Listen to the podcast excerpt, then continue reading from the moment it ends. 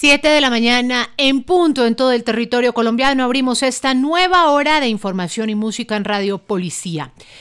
El país debe invertir en bioseguridad, en investigación y por supuesto en conservación. De no ser así, para 2033 Colombia tendría al menos un 45% menos de biodiversidad, es lo que dicen los expertos. Eso es una cifra preocupante, pero ya instituciones del orden distrital adelantan importantes gestiones para convertirse en centros de investigación. Hablamos del Jardín Botánico que fue reconocido por el gobierno nacional como un centro de investigación Importante noticia para el medio ambiente de los capitalinos y por supuesto de nuestro país.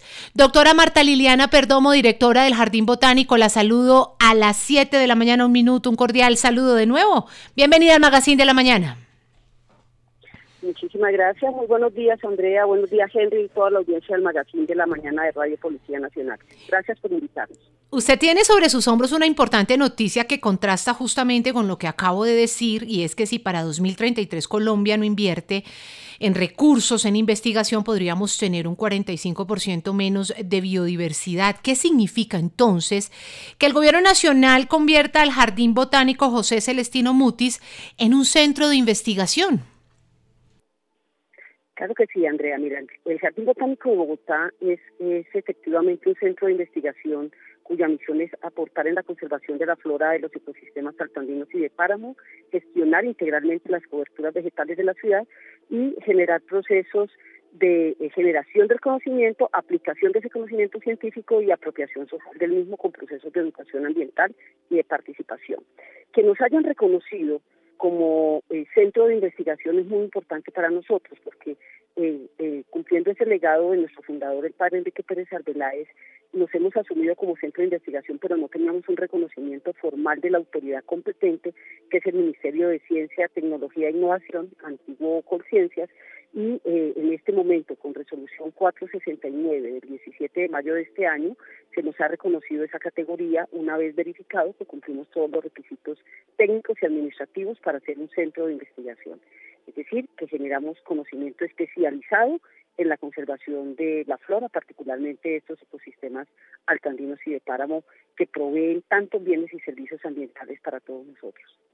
Y precisamente con esta distinción de ser un centro de investigación, ¿cuál es el papel que va a poder ejercer el ciudadano precisamente en los cuidados ambientales, los culturales y sobre todo la inclusión social en todos estos temas tan importantes?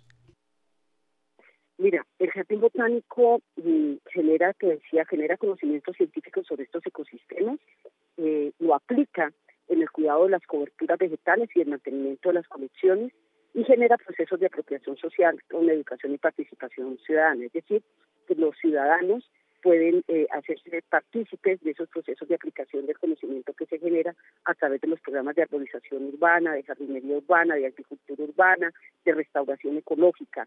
Generamos procesos de promoción de la ciencia ciudadana, por ejemplo, con nuestra plataforma de interacciones bióticas que ustedes pueden eh, consultar y aportar en la construcción de la misma a través de la página web www.jbb.gov.com y reportar eh, las relaciones bióticas que encuentran, por ejemplo, un, un colibrí determinado que llega a cierta a cierto árbol o a cierta planta en su jardín, ustedes pueden eh, reportarnos allí para nosotros generar esas interacciones bióticas que se están generando.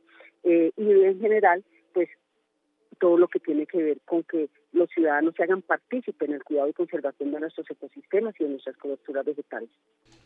Doctora Marta Liliana, ¿qué eh, investigaciones en este momento adelanta el Jardín Botánico que tengan un impacto justamente en la conservación y preservación de los recursos naturales de la capital del país? Porque Bogotá es una ciudad que por ser la capital del país, pues obviamente se ve afectada en, que digamos no cuidemos, no conservemos los recursos naturales y hay quienes han tenido que salir de Bogotá, irse a vivir fuera de la capital del país porque tal vez encuentran eh, ambientes y entornos mucho más limpios. ¿Qué investigaciones estamos adelantando y qué se viene para la capital del país con esta gran designación que hace el Gobierno Nacional al Jardín Botánico? Bueno, nosotros tenemos un plan de investigación que está estructurado en cinco ejes temáticos. El primero es eh, biodiversidad y servicios ecosistémicos. El segundo justamente tiene que ver con eh, conectividad interacciones bióticas. El tercero es sobre la flora de Bogotá. El cuarto es sobre restauración ecológica y el quinto es sobre uso sostenible de la biodiversidad. En cada uno de esos ejes temáticos tenemos una serie de investigaciones, son alrededor de unas 60 investigaciones que están en proceso para poder justamente aportar en el cuidado y conservación de nuestro patrimonio eh, florístico. Particularmente tenemos en este momento, por ejemplo, investigaciones en torno a la restauración de ecosistemas eh, de páramo, generando eh, frailejón in vitro y reintroduciéndolo en, en, las zonas de páramo. hacemos un trabajo mancomunado con, con el BIC 13, con la Brigada 13 de nuestro Ejército Nacional, en esas zonas de páramo, en donde hemos hecho procesos de formación con ellos y también, obviamente, de propagación de material eh, vegetal, particularmente de frailejón, que va a ser eh, nuevamente reintroducido en estos ecosistemas. En uso sostenible tenemos, por ejemplo, en este momento la elaboración de 12 protocolos de, investigación eh, sobre dos especies diferentes que pueden ser aptas para agricultura urbana, especies a las que les analizamos las características fitoquímicas, bromatológicas, su producción, su cultivo, su manejo, y todo el tema de transformación y bioprospección de las mismas. Asimismo, tenemos también investigaciones en el manejo integrado de plagas y enfermedades de las diferentes eh, especies vegetales que tenemos en el arbolado eh, de la ciudad. Entonces, son una serie eh, de elementos que nos permiten a nosotros generar ese conocimiento científico para mejorar esas coberturas vegetales y a partir de allí mejorar las condiciones de calidad de vida en nuestro territorio capitalino. Directora, en la actualidad ¿Tenemos alguna localidad que se encuentre en algún tipo de riesgo ambiental que obviamente el Jardín Botánico vaya a liderar alguna iniciativa? Digamos, contamos con eh, Providencia de Sumapaz, una localidad rural. ¿Se encuentra de pronto alguna afectación en el radar que, que necesite atención especial? Mira, toda, todo el territorio capitalino eh, tiene obviamente eh, fortalezas y y, debilidades en los temas ambientales, particularmente en el tema de arbolado. Hemos visto en el último tiempo mucha caída de árboles que se está dando por el exceso de, agua que hay en el suelo, ha llovido demasiado y los suelos están supremamente saturados, lo cual afecta la estructura radicular de los árboles y, y allí interviene el Jardín Botánico. Hemos hecho un manejo de más de 900 árboles en lo que va corrido del año y muy seguramente vamos a, requerir eh, seguir aplicando esos planes de contingencia para, para evitar la caída, pero más que eh, la atención en, en, en, estos árboles que ya puedan estar afectados es tratar de mantenerlos sanos y tratar de que efectivamente podamos controlar las plagas y enfermedades para que esos seres vivos que están allí acompañándonos en el espacio público duren muchísimo más tiempo. Y en general en todas las, en todas las localidades tenemos acciones intervenciones del Jardín Botánico a través de las diferentes eh, programas y proyectos que lideran tanto la subdirección científica como la subdirección técnica operativa y la subdirección educativa y cultural. Entonces, eh, todo el equipo de profesionales del jardín siempre dispuestos a, a servirle a la ciudad y en este momento incluso con mucho más ánimo porque a la par de nuestro reconocimiento como centro de investigación, el día de ayer se nos informó que nuestro grupo de investigación sobre la flora eh, de la región capital para la adaptación al cambio climático fue categorizado en la categoría A1.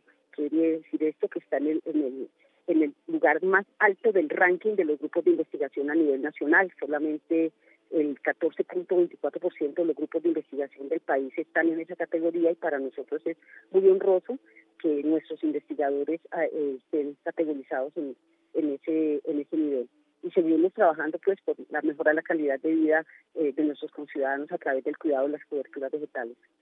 Pues doctora, felicitaciones por esta designación al Jardín Botánico de Bogotá, porque es que el Jardín Botánico también eh, tiene mm, pues digamos, una importantísima recopilación de em, especies nativas, de especies silvestres que usted puede disfrutar y con motivo de este puente festivo que se avecina, jornada electoral también, usted tiene una invitación muy importante para todos nuestros oyentes mañana viernes, el jardín de noche. ¿Qué es el jardín de noche, doctora? Invitemos a nuestros oyentes para que vayan, disfruten, lleven a sus hijos y cambiemos un poco el plan. Los bogotanos estamos acostumbrados a ir a cine, a ir eh, a, digamos, diferentes eventos de recreación, pero nos olvidamos que el jardín botánico tiene tantas cosas bonitas que ofrece para disfrutar una noche, respirar rico, eh, admirar todas esas... Eh, todo lo que usted tiene allí concentrado en temas medioambientales. ¿De qué se trata el jardín de noche que es mañana, no?